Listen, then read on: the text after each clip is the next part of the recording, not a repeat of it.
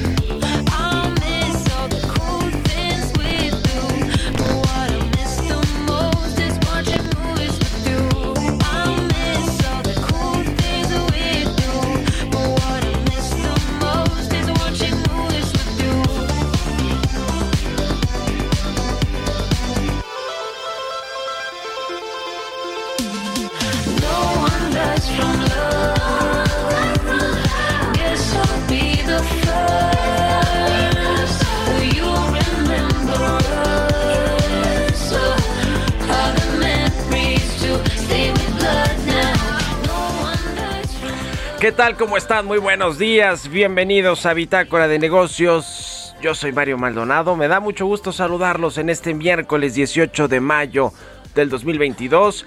Estamos transmitiendo en vivo como todos los días tempranito aquí en el Heraldo Radio. Muchas gracias por acompañarnos desde las 6 de la mañana en puntito. Vámonos con la información. Antes un poquito de música antes de entrar a la información de los temas económicos, financieros, de negocios nacionales e internacionales. Lo más relevante en esta hora de 6 a 7. Ah, pero antes un poquito de música para alegrarnos la mañana, para despertar de buen humor. Esta semana estamos escuchando canciones de bandas que van a presentarse este fin de semana en el Festival Corona Capital de Guadalajara. Escuchamos a una banda que se llama Toby Low y la canción No One Dies From Love. Esta cantante y compositora sueca Toby Lowe lanzó su primer sencillo en el 2022 de su quinto álbum de estudio y esta canción es precisamente de este, de este álbum. Vamos a estarla escuchando y ahora sí le entramos a la información. Vamos a hablar con Roberto Aguilar, los temas financieros más relevantes. Buena señal, la inflación en Europa y Reino Unido sigue alta pero estable, eso es una buena señal, vamos a hablar del tema. Estados Unidos quiere que Rusia declare suspensión de pagos, Moscú responde y el gobierno de Joe Biden coquetea con Cuba y Venezuela de cara a la cumbre de las Américas. Hoy por cierto hay una reunión importante entre el senador que eh, lleva a cabo o que lidera esta cumbre de las Américas viene a México a platicar con el presidente López Obrador y por supuesto que estará el canciller Marcelo Ebrard y el embajador de Estados Unidos en México, Ken Salazar. Vamos a hablar con Carlos Reyes, analista económico, sobre esta medida de eliminar aranceles a la importación de productos. Vamos a analizar el tema, lo que dice, eh, lo que dicen los productores de carne, por ejemplo, sobre este tema. Hablaremos también con José Sosaya, presidente de la Asociación Mexicana de la Industria Automotriz, sobre esta norma, eh, esta NOM de la Secretaría de Economía que pues buscaba que se revisaran los autos, la revisión físico-mecánica y que el presidente López Obrador de un plumazo dijo no va, vamos a revisarlo, yo no lo autoricé, y bueno, pues desacreditó a Tatiana Cloutier. Vamos a analizar este tema porque era importante esa NOM para la industria automotriz y hablaremos también con Jorge Gordillo, director de análisis económico de Cibanco. Fitch Ratings ratificó ayer la calificación soberana de México en triple B menos con perspectiva estable. Esta de triple B menos es apenas eh, la calificación de grado de inversión, ¿eh? no creo que es muy buena, pero, pero bueno, finalmente las finanzas públicas todavía, y qué bueno y ojalá que así sea, pues no se han desfondado, no hay problemas realmente graves con respecto a la estabilidad macroeconómica del país y eso es lo que está viendo Fitch Ratings con este asunto. Eh, vamos a hablar de estos y otros temas hoy aquí en Bitácora de Negocios, así que quédense con nosotros en este miércoles 18 de mayo. Vámonos con el resumen de las noticias más importantes para comenzar este día con Jesús Espinosa.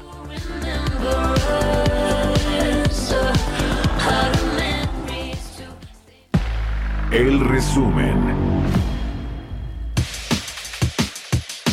El Consejo Coordinador Empresarial advirtió que el resultado final en la economía será adverso si no se cuenta con inversión pública y privada mientras hay altos niveles de inflación. Señaló que el sector privado necesita certidumbre, reglas claras, Estado de Derecho, confianza para hacer negocios y para hacer atractivas las inversiones.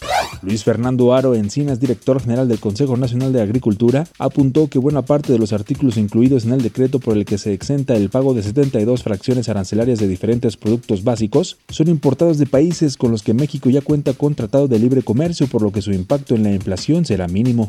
Analistas coincidieron en que la medida de exentar aranceles a importaciones del paquete contra la inflación y la carestía va a tener un impacto mínimo sobre la inflación. Adrián de la Garza, economista en jefe de Citibanamex, aseveró que no espera un impacto, pues en prácticamente todos estos productos ya se tiene un arancel de 0% con el principal socio comercial del país, que es Estados Unidos.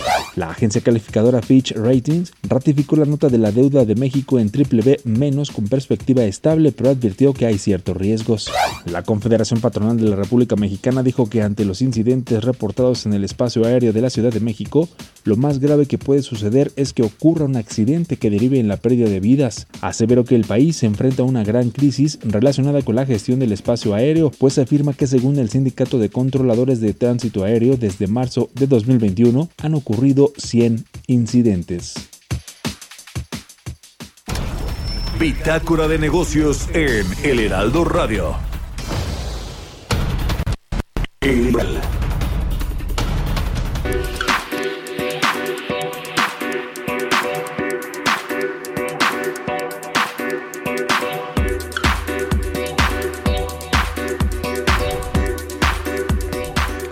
Y bueno, frente al escenario de desaceleración económica y posible estanflación, el IMEF ya decía que es probable que México llegue a este escenario de estancamiento económico, que vamos desacelerando y rápido en términos económicos y seguimos teniendo una inflación altísima que pues eh, se prevé que vaya cediendo pero poco a poco.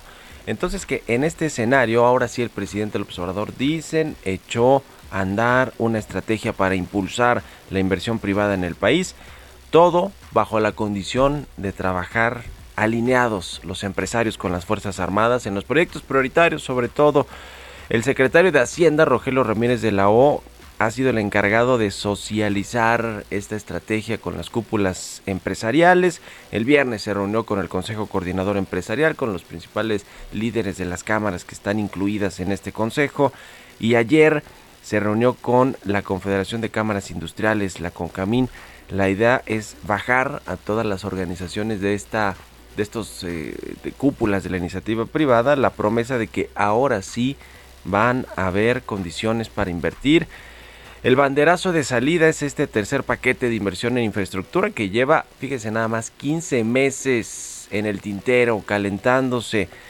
Dice Rogelio Ramírez de la O que ya está listo, pero el presidente tiene sus tiempos y tiene sus tiempos políticos. Lo va a anunciar en los próximos días cuando crea que es el mejor momento para anunciarlo, pero son más o menos 43 proyectos, 300 mil millones de pesos, obras en los puertos de Veracruz y de Salina Cruz, de interconexión con el ferrocarril del Istmo de Tehuantepec, 10 parques industriales, algunos paquetes carreteros. Ese es a grandes rasgos este tercer paquete de infraestructura y el, el, asunto viene ahora, después de la inauguración del aeropuerto Felipe Ángeles, viene ahora el 2 de julio la refinería de Dos Bocas, que ya le hemos hablado del desastre que es ese proyecto, con el sobrecosto que ha tenido y con pues el cambio, la reconfiguración también que han hecho de esta refinería. Y después viene el Tren Maya en el 2023 y el corredor transísmico que de los cuatro parece ser el que más hace sentido en términos económicos, de rentabilidad, de logística, eh, para la industria mexicana y extranjera, pues es este corredor transísmico. Eh, va a requerir una, una eh, inversión importante también. Lo trae la Marina, el presidente se lo adjudicó a la Secretaría de Marina, pero a diferencia del ejército, la Marina sí subcontrata a las empresas privadas para que hagan los trabajos y eh, además de todo el gobierno no tiene dinero, ese es el problema ahora que se está eh, pues diseñando el presupuesto del próximo año, el paquete económico, comenzando a ver pues cómo están las expectativas para el 2023, pues se dan cuenta que no hay dinero para echar mano de en estos proyectos de infraestructura. Así que ya veremos qué sucede con este corredor transísmico y con esta estrategia o esta llamada del presidente López Obrador para que ahora sí la inversión privada invierta en México. Ya lo veremos. ¿Ustedes qué opinan? Escríbanme en Twitter, arroba Mario Mal y en la cuenta arroba Heraldo de México. Mario Maldonado en Bitácora de Negocios. ¿Y tú, sabes cuáles son las alternativas al cigarro? En general existen dos grandes grupos, los vapeadores y los calentadores de tabaco. ¿Y cuál es la diferencia entre ambos? Es muy sencillo. Los vapeadores son unos dispositivos que calientan un líquido que puede o no contener nicotina, para después convertirlo en un aerosol. Esta alternativa no contiene tabaco. Por otro lado, existen los calentadores como Aicos, que a diferencia de los vaporizadores, utilizan tabaco real. Estos productos calientan el tabaco en vez de quemarlo, entregando el sabor del tabaco sin humo. Al calentar el tabaco en lugar de quemarlo, se elimina el humo, por lo que Aicos produce menos sustancias tóxicas comparado con los cigarros. La mejor opción siempre será dejar de fumar, pero para aquellos que deciden no hacerlo, existen otras alternativas como Aicos. Conoce más en aicos.com. Economía y mercados. Roberto Aguilar ya está aquí en la cabina del Heraldo Radio. Mi querido Robert, buenos días. ¿Cómo estás, Mario? Me da mucho gusto saludarte a ti y a todos nuestros amigos. Fíjate que todavía el tipo de cambio sigue apreciándose de manera importante. Platicamos un poquito más adelante de este tema. Pero mientras, te, te comento que justamente los mercados, las bolsas, pues están encadenando su cuarta sesión consecutiva de ganancias, pero el reciente repunte pues perdía impulso ya que las persistentes dudas sobre el tema de la inflación y la intensidad de la respuesta monetaria pues es- eclipsaron algunas buenas noticias sobre las perspectivas de crecimiento económico mundial, Europa con avance moderado apoyado por resultados trimestrales y futuros de Estados Unidos en negativo. El tema de la inflación está dominando básicamente a nivel mundial. Fíjate que en el Reino Unido se reportó que en abril la tasa alcanzó 9%, que es la más alta desde que se iniciaron las estimaciones oficiales a finales de la década de 1980. Y bueno, el Banco de Inglaterra pronosticó que la inflación superaría el 10% a finales de este año y, y los inversionistas esperan que justamente el Banco de Inglaterra se sume también a un aumento adicional de las tasas de referencia para que se ubiquen en un nivel de 1% que sería su máximo desde 2009. También la inflación en la zona euro se mantuvo estable en un máximo histórico, de 7.4% en abril, impulsado por el aumento de combustible y los alimentos. Esta ampliación de la inflación es la razón principal porque es eh, por lo que los mercados apuestan que es prácticamente un hecho que el Banco Central Europeo aumente las tasas de interés en julio. Déjame nada más regresar un poquito porque la inflación en el Reino Unido, te decía, sí fue de 9%, pero ligeramente debajo de lo que se esperaba. También ayer, ayer hubo declaraciones del presidente de la Reserva Federal, Jerome Powell, que dijo que justamente el Banco Central seguirá presionando para endurecer la política monetaria de Estados Unidos hasta que esté claro que la inflación está disminuyendo. Esto lo dijo que también a medida que aumenten las tasas en las próximas reuniones de política monetaria, el Banco Central evaluaría reunión por reunión, lectura de datos por lectura de datos cómo se comporta la economía y la inflación para esto, pues así tomar decisiones. También eh, por el otro lado, el otro lado del mundo, la economía japonesa se contrajo por primera vez en dos trimestres en el periodo de enero-marzo, ya que las restricciones por el COVID-19 afectaron al sector servicios y el aumento de los precios de las materias primas, pues también creó nuevas presiones a esta que es la tercera economía más importante del mundo, lo que hace temer una recesión prolongada en Japón. También Rusia cumplirá con sus obligaciones de deuda externa en rublos y Estados Unidos bloquea otras opciones y no se va a declarar en suspensión de pagos. Esto lo dijo el ministro de Finanzas justamente en respuesta a que Estados Unidos está estudiando la posibilidad de bloquear la capacidad de Rusia para pagar a sus tenedores de bonos estadounidenses, permitiendo que una importante exención expire el 25 de mayo, lo que podría poner a Moscú más cerca del impago. Moscú debe realizar otro pago de eurobonos el 27 de mayo. Y bueno, pues aquí vemos básicamente, Mario, que la guerra entre eh, Estados Unidos y Moscú, pues sí es comercial y también financiera. Y bueno, ayer la noticia que también dio muchas vueltas desde temprano es que las delegaciones del presidente de Venezuela, Nicolás Maduro, y de la oposición anunciaron el inicio de conversaciones formales con miras de reanudar el diálogo político en México, mientras Washington alivia algunas sanciones, allanando el camino para las negociaciones. Esto de acuerdo con diversos funcionarios estadounidenses y fuentes cercanas al asunto. La administración del presidente Joe Biden autorizó a la petrolera estadounidense Chevron a entablar conversaciones con el gobierno de Maduro, levantando temporalmente una previsión impuesta justamente por Estados Unidos sobre tales discusiones. Interesante porque, bueno, pues también se anunciaron, se flexibilizaron también en los últimos días pues ciertas restricciones con Cuba. Así es que Estados Unidos pues coqueteándole al mundo para ganar adeptos y en esto también tiene que ver la posición pues bélica que se maneja en otros ámbitos, como te decía, el económico y el, el financiero y comercial contra Rusia.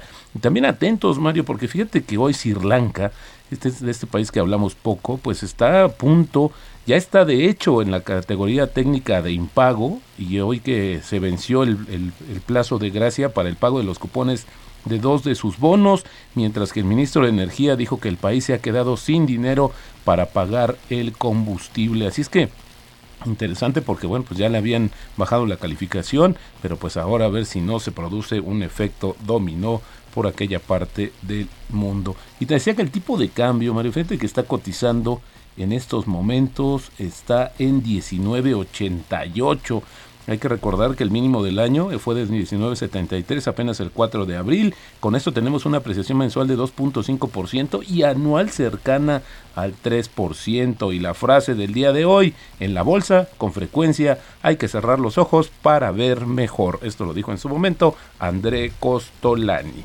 Buenísimo, mi querido Robert, gracias y nos vemos al ratito en la televisión. Gracias, Mario, muy buenos días. Roberto Aguilar, síganlo en Twitter, Roberto AH, vamos a otra cosa. Mario Maldonado en Bitácora de Negocios. Y como todos los miércoles, ya está Carlos Reyes, analista económico, conductor. Mi querido Carlos, ¿cómo te va? Buenos días.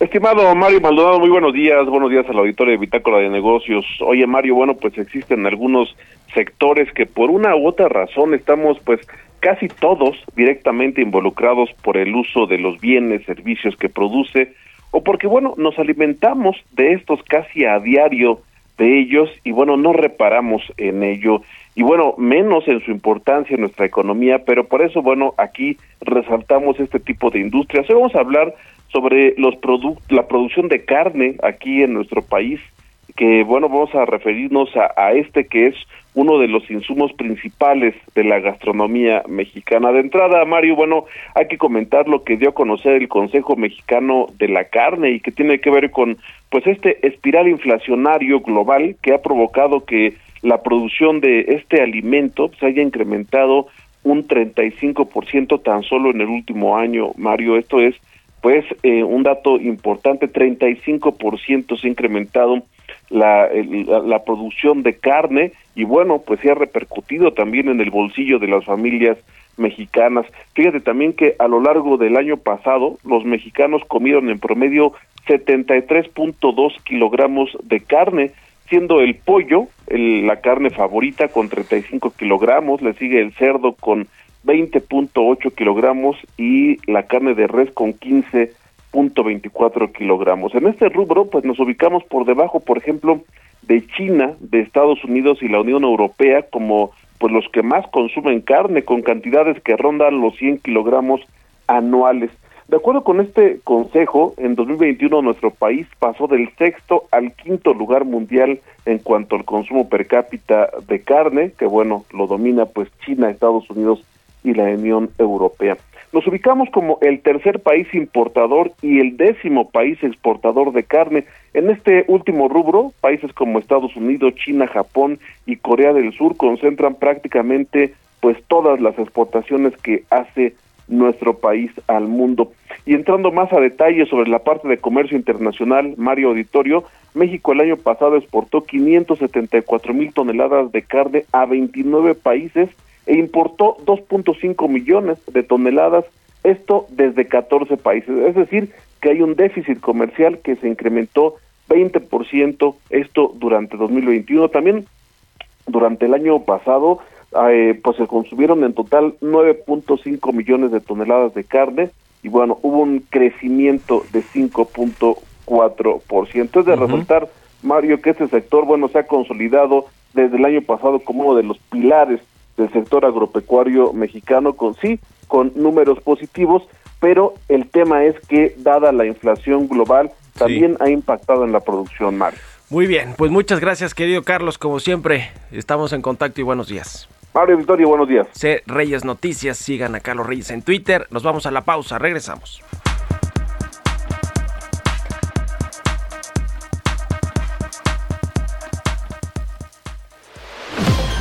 Continuamos en un momento con la información más relevante del mundo financiero en Bitácora de Negocios con Mario Maldonado. Regresamos. Estamos de vuelta en Bitácora de Negocios con Mario Maldonado.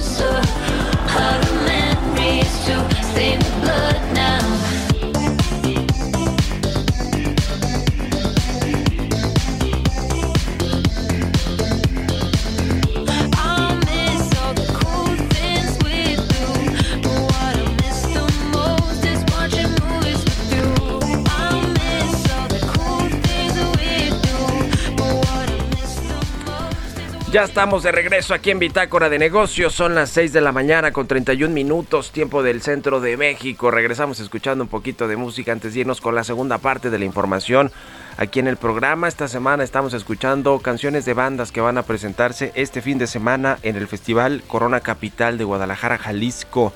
Esta eh, cantante y compositora que escuchamos se llama Toby Lowe. Es una cantante sueca que lanzó en mayo del 2022 como primer sencillo de su quinto álbum de estudio esta canción que se llama No One Dies From Love. Vámonos al segundo resumen de noticias con Jesús Espinos. blood now.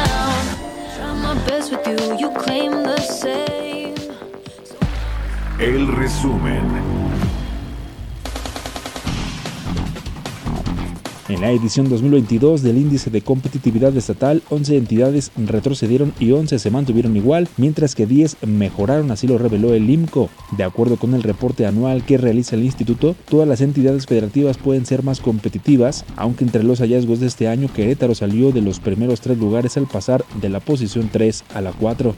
La Comisión Nacional de Mejora Regulatoria aprobó la directriz de emergencia para el bienestar de los usuarios del Servicio Público de Transporte Ferroviario de Carga de la Secretaría de Infraestructura, Comunicaciones y Transportes, por lo que puede regular las tarifas de las empresas.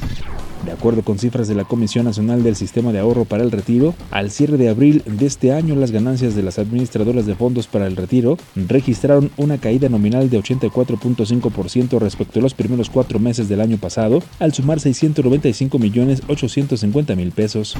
En conmemoración del Día Mundial de las Telecomunicaciones y de la Sociedad de la Información, expertos aseguran que se debe incrementar la confianza de los compradores mediante la implementación de mecanismos de seguridad en los que las empresas trabajan con el objetivo de hacer el entorno digital un lugar más confiable. Mario Maldonado, negocios.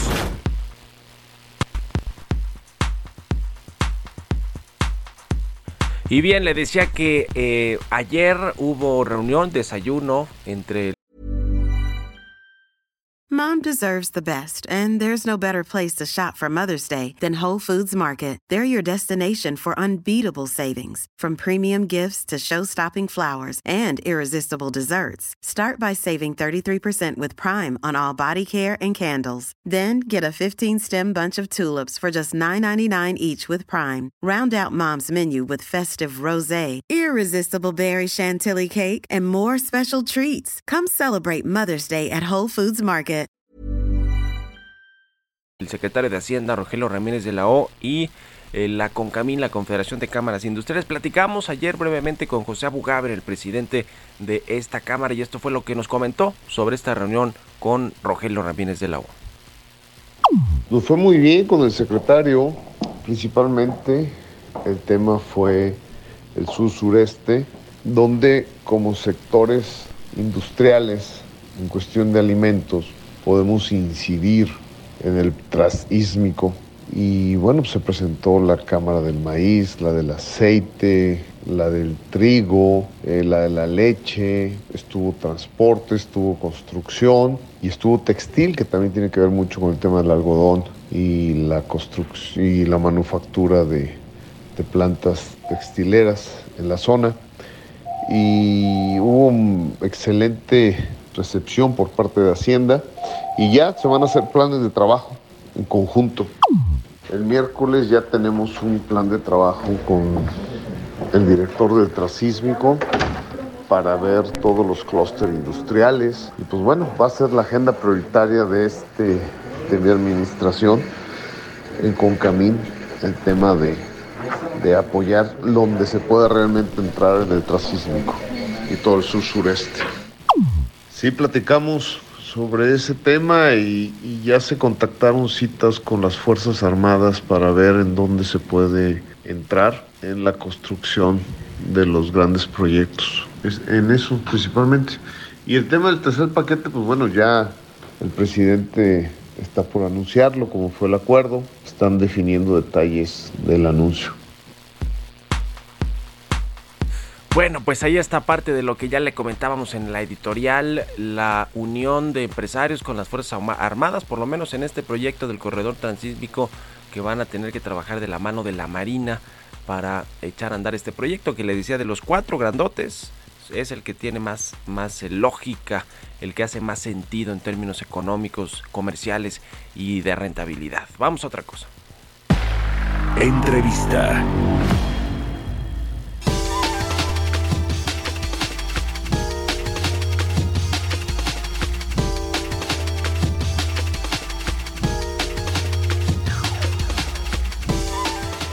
Y bueno, pues qué polémica generó esta NOM 236 para verificación físico-mecánica de los vehículos en México.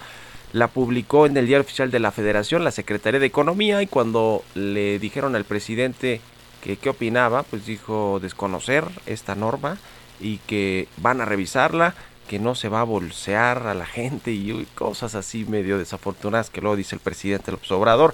Lo cierto es que esta norma ya se venía trabajando con la industria, con la industria automotriz en México y eh, pues parecía que es de beneficio para la seguridad de todos los que usamos un vehículo, que nos exponemos a algún vehículo en un transporte o en un Uber, en un taxi, en fin, vamos a platicar de todo esto con José Sosaya, él es el presidente de la Asociación Mexicana de la Industria Automotriz. ¿Cómo estás José? Muy buenos días. Eh, muy buenos días Mario, muy bien, muchas gracias pues vaya eh, polémica que se generó. ¿Qué opinan ustedes de, esta NOM? Me imagino que la venían trabajando ya con la Secretaría de Economía hace tiempo. Sí, así es, habíamos estado participando en todo el proceso de esta NOM y coincidimos con lo que tú mencionas. Creemos que es una de las normas pues que más uh, falta hace, porque precisamente existe la obligación en algunos estados de la verificación para el tema de la contaminación, pero el tema de las condiciones físico-mecánicas, que es precisamente el que aborda la seguridad que nos puede brindar un vehículo, que es un tema que a todos nos preocupa mucho, pues no existía una norma. Por lo tanto, nosotros estamos totalmente de acuerdo en que esta norma debe de existir, como existe en muchos países del mundo.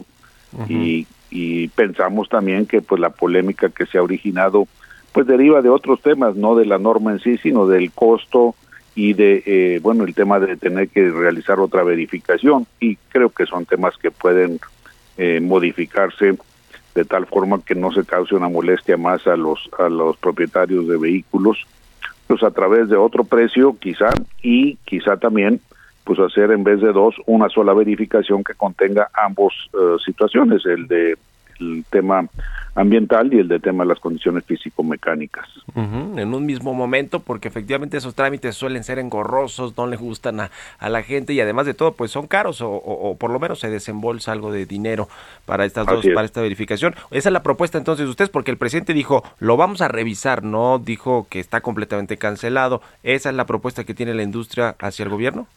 Pues mira, yo pensaría que si esas son las la, ah, la- las objeciones que se le ponen, pues esas objeciones tienen solución y no no vayamos a anular algo que es muy positivo. Todo mundo nos preocupamos por el tema de la seguridad vehicular, tanto el sector eh, automotriz como las ONGs y todos los diferentes actores, siempre lo que andamos pugnando es por mayor seguridad y esta norma es lo que ofrece.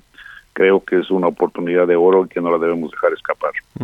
Eh, a ver, platícanos un poquito de lo que sucede en el mundo, porque el mundo de las armadoras, todas las firmas automotrices están yendo hacia vehículos mucho más seguros, pero también las políticas de gobierno en materia vehicular van hacia allá en el mundo, ¿no? Es decir, parece que México también en este sentido estamos eh, estancados o, o yendo en sentido contrario, ¿no? ¿Qué sucede en el mundo con este tipo de normas de seguridad, José? No, yo creo que más que estancados, esto sí lo que implicaba es un avance, ¿no?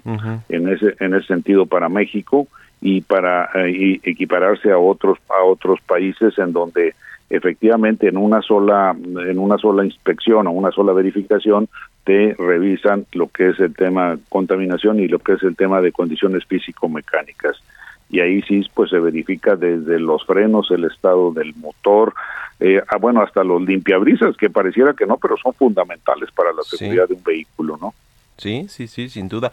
Ahora, ¿qué, qué tiene que ver esto con el, eh, este asunto de que hemos platicado mucho aquí de la de los autos que vienen de Estados Unidos, ilegales, los llamados autos chocolate, que les abrieron las puertas ya en, en, en- en varios estados de la frontera?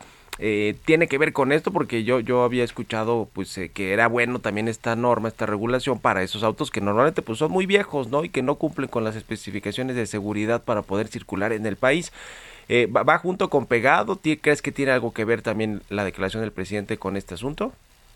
Pues mira, ahí sí no, no, no sabría cuál es la motivación inicial. Yo quiero pensar que la motivación inicial del presidente es la que públicamente ha manifestado en el sentido de la molestia para la gente de tener otra verificación más y del costo de la misma. Por eso digo, son dos objeciones que tienen, que tienen solución. El tema de los autos chocolate, pues creo que aún en ese sentido también sería un beneficio este tipo de verificaciones simplemente para asegurarnos que esos vehículos que se importaron ilegalmente en el país este, cumplan unas condiciones mínimas de seguridad en sus condiciones físico-mecánicas. la, la NOM eh, se publicó en el diario oficial de la federación, pero va iba a entrar en funcionamiento hasta noviembre, ¿verdad? ¿Tienen hasta ese hasta esos meses o hasta cuándo para negociar, para eh, hacer mesas y definir cómo ver esta norma? Pues sí, y efectivamente iba a entrar en vigor en, en noviembre. El tema de la revisión no, no sabría yo exactamente el proceso legal para suspenderla o no su entrada en vigor. Eso eh, no, no, no, no lo tengo muy claro, pero yo creo que, que debe de buscarse entre todos como sí y no como no, algo que es tan positivo eh, para la protección de la vida de todos los seres humanos y en este caso de todos los mexicanos que nos subimos a un vehículo o como peatones andamos cerca de un vehículo o bien somos pasajeros o somos propietarios de un vehículo. El manejar un vehículo es una responsabilidad que debemos de asumir todos conscientemente, tanto en nuestras habilidades para conducir un vehículo como en las condiciones físico-mecánicas de ese vehículo. Sin duda. Por último, eh, José, platícanos un poco cómo va la industria, cómo le fue en el primer cuatrimestre del año, todo este asunto de los eh, microprocesadores o los chips que usan los autos. También había un tema ahí con los contenedores. ¿Cómo, cómo vamos? Pues mira, eh, lamentablemente no hemos mejorado en comparación con el primer eh, trimestre del año pasado. Eh, yo siempre soy muy optimista en la segunda mitad del año, que es la mejor, y confiamos en que será mejor que el año pasado esta segunda mitad, eh, esperando que el tema de los eh, semiconductores poco a poco vaya reduciendo la, la, problemática que así ha, ha pasado en algunos casos y que el tema de los también de los contenedores eh, se vaya resolviendo como ya se ha ido resolviendo en algunos casos. El tema que nos trae incertidumbre como en, a todo mundo es la, la guerra de, de, Rusia, ¿no? Eh, Rusia y, y- este pues tiene ahí es, es país productor de algunas de las materias primas que utiliza el sector, pero además afecta a la economía, esa guerra a la economía global y eso pues pega directamente en las ventas de los automóviles en todo el mundo. Pues que vengan mejores tiempos y que se recupere la economía, el consumo, el- la producción de los autos. Y lo estaremos platicando como siempre. Gracias José Sosaya, presidente de la Asociación Mexicana de la Industria Automotriz, por estos minutos y muy buenos días. Muchas gracias a ti Mario y un gusto saludarte, muy buenos días. Igualmente, que estés muy bien. 6 con 44, vámonos con las historias empresariales. Historias empresariales.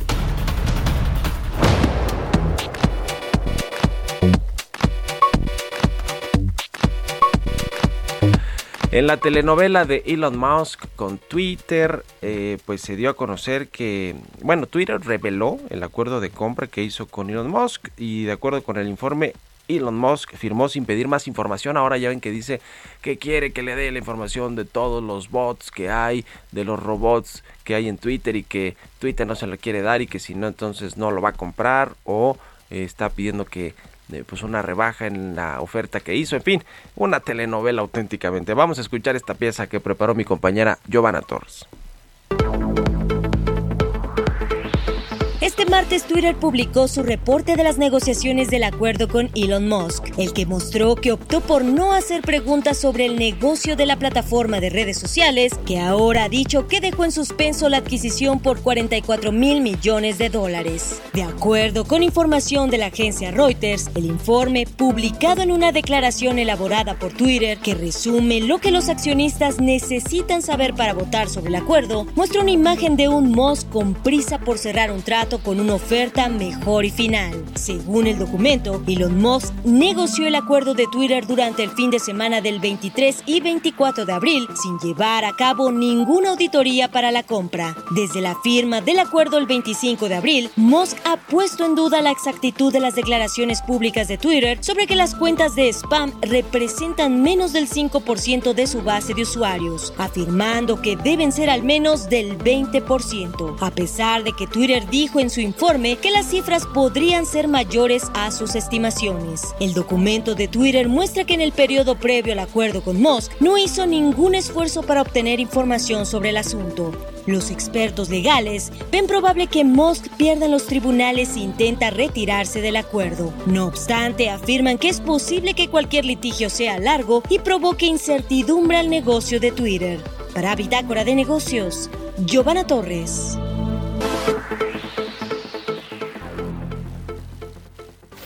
Mario Maldonado en Bitácora de Negocios.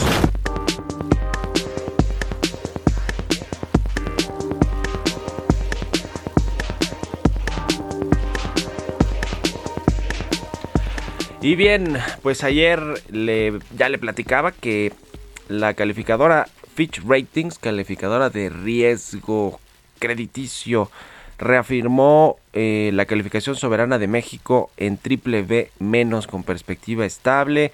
Dijo Fitch Ratings que esta ratificación es atribuida a un marco de política macroeconómica prudente, finanzas externas estables, así como a un nivel de deuda pública estable también en niveles por debajo de la media de naciones calificadas con esta eh, triple B menos. Vamos a analizar este tema y también otros asuntos de tipo de cambio que le ha ido bien al peso en las últimas jornadas. Vamos a hablar con Jorge Cordillo, director de análisis económico de Cibanco. ¿Cómo estás, Jorge? Buenos días.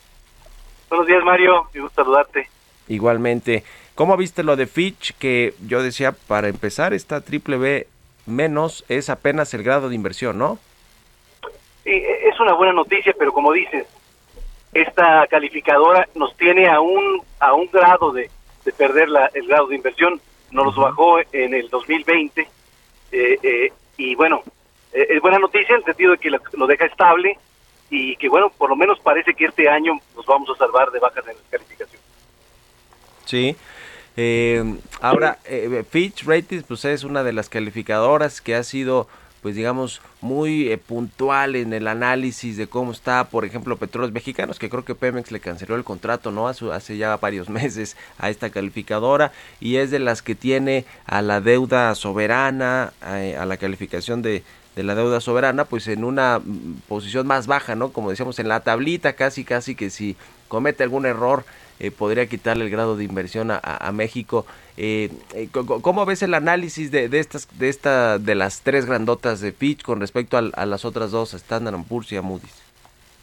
Sí, sí, como dices, Fitch eh, nos tiene al- a un grado de perder y, y a Pemex sí tiene, a, ya lo tienen, ya perdimos el grado de Sí, sí, inversión. sí. en, eh, Y no, y, y no se ve, por cierto, cómo se, cuándo ni cómo, ¿verdad? Se puede recuperar.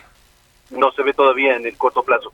Las otras calificadoras, Moody's y Standard Poor's, bueno, Moody's ha sido más crítica de, de las finanzas públicas, pero todavía no ha dicho, eh, nos tiene en, perspectiva negativa, pero todavía no ha dicho eh, nada, todavía no se ha, pronunciado. Creemos que, que, va, que va a quedarse igual, que va a quedar, que va a seguir en revisión la, la, la calificación de, de deuda en nuestro país, tanto por Moody's y Standard Poor's. Eh, la, el manejo de el las finanzas públicas todavía están en un rango aceptable por las calificadoras y le ha jugado a favor el precio del petróleo arriba para Pemex. Vamos a vamos a observar este año una petrolera con utilidades cuando tenía varios años perdiendo. Pues eso le va a dar le va a dar este espacio por lo menos de aguantar eh, eh, eh, críticas o aguantar eh, este, análisis adicionales por parte de los calificadores para este año. Los riesgos vienen para el próximo año, se parece que los riesgos se patean para el próximo año porque hay una clara preocupación de recesión global, una situación complicada en cuanto a la inflación, una situación de alzas en las tasas de interés que podría presionar el costo de la deuda. Eh, eh, en, en general, todavía la deuda como porcentaje del PIB está en niveles menores que muchos países latinoamericanos, pero se puede deteriorar muy rápido en los próximos años si la economía no, no termina de crecer y no termina de recuperar ingresos públicos que le ayuden a seguir manteniendo la estabilidad de las finanzas públicas. Ahora, lo cierto es que, eh, eh, digamos que la, la- la estabilidad macroeconómica de las finanzas públicas, de, la deuda pública, pues sí está, eh, digamos, en buenos términos, ¿no? Digo, dentro de todo la, eh, la estrategia de no contratar nueva deuda o mucho más nueva deuda en la crisis de COVID-19, pues ahora a México le está dando frutos. E- En ese sentido, para, para las calificadoras, Porque las calificadoras lo que les preocupa es que no tengas la, eh, eh, que no puedas, eh, no tengas, que se te complique el, el pagar mañana la deuda, y eso es lo que, te, lo que más te miden. Sí. Entonces, hasta ahorita parece que la deuda está manejable, pero decíamos, si tú no tienes una buena perspectiva económica para adelante, pues entonces se te puede complicar muy rápido, y ese es el riesgo, el riesgo fuerte que siempre los calificados han puesto, y por lo pronto, bueno, ahí seguirá, seguirá latente para los próximos años, y vamos a ver cómo lo maneja Hacienda de cara a todos los, a todos los riesgos que son externos, pero que eh, eh, cada país va a ir manejando diferente según su, la fortaleza que tenga económica. Ahora que venga la discusión del paquete económico, ¿no? De o 2023, allí es donde Hacienda tendrá que hacer malabares para tratar de hacer cuadrar el tema de los ingresos con los egresos, el pago de las pensiones, el servicio de la deuda y, y- y con una economía que va a seguir creciendo poco, ¿no? O sea, que va a estar estancada o, desacelerada de aquí hasta el próximo año.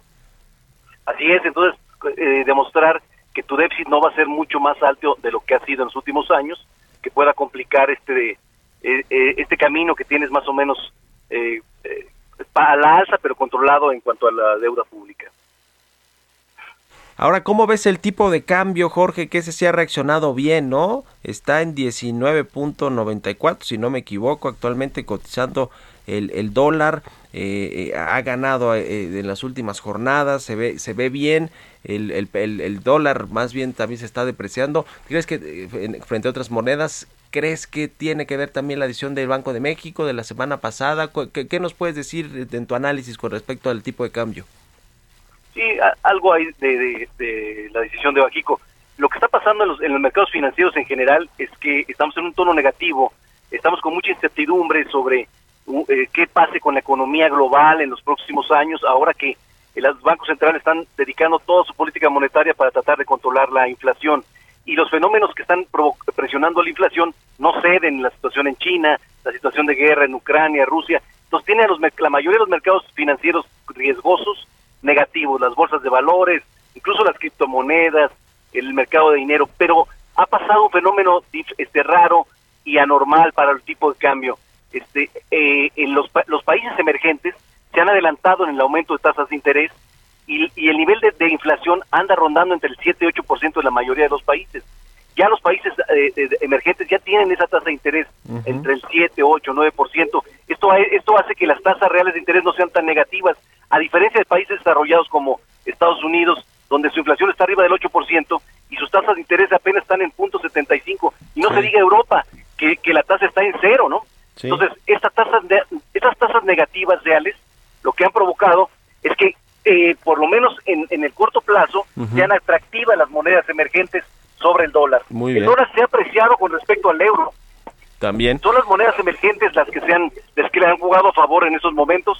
Eh, Sí. El real brasileño, el colombiano, el ruan El este, peso de- mexicano de. Sudáfrica. O sea, no solamente en pesos el que se ha habido beneficiado Muy en bien. esos momentos anormales. Muchas gracias, estimado Jorge. Buenos días, que estés muy bien. Buenos días, Mario, que Hasta estés muy luego. bien. Que estés bien, hasta luego. Y vaya que sí, que el Bitcoin, hoy traemos una nota en el SEO.com de cuántos han depreciado los activos virtuales. El Bitcoin 36% en lo que va del año, el Ethereum 45%, el Dogecoin 48%. Échele un ojo también ahí al SEO.com. Nos despedimos, se quedan con Sergio Lupita aquí en las frecuencias del Heraldo Radio. Nos vamos a la televisión y nos escuchamos aquí mañana a las 6. Muchas gracias y muy buenos días.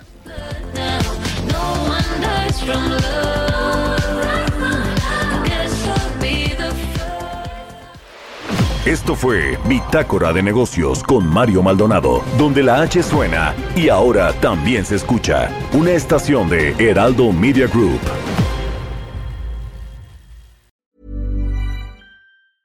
Mom deserves the best, and there's no better place to shop for Mother's Day than Whole Foods Market. They're your destination for unbeatable savings, from premium gifts to show-stopping flowers and irresistible desserts. Start by saving 33% with Prime on all body care and candles. Then get a 15-stem bunch of tulips for just $9.99 each with Prime. Round out Mom's menu with festive rosé, irresistible berry chantilly cake, and more special treats. Come celebrate Mother's Day at Whole Foods Market.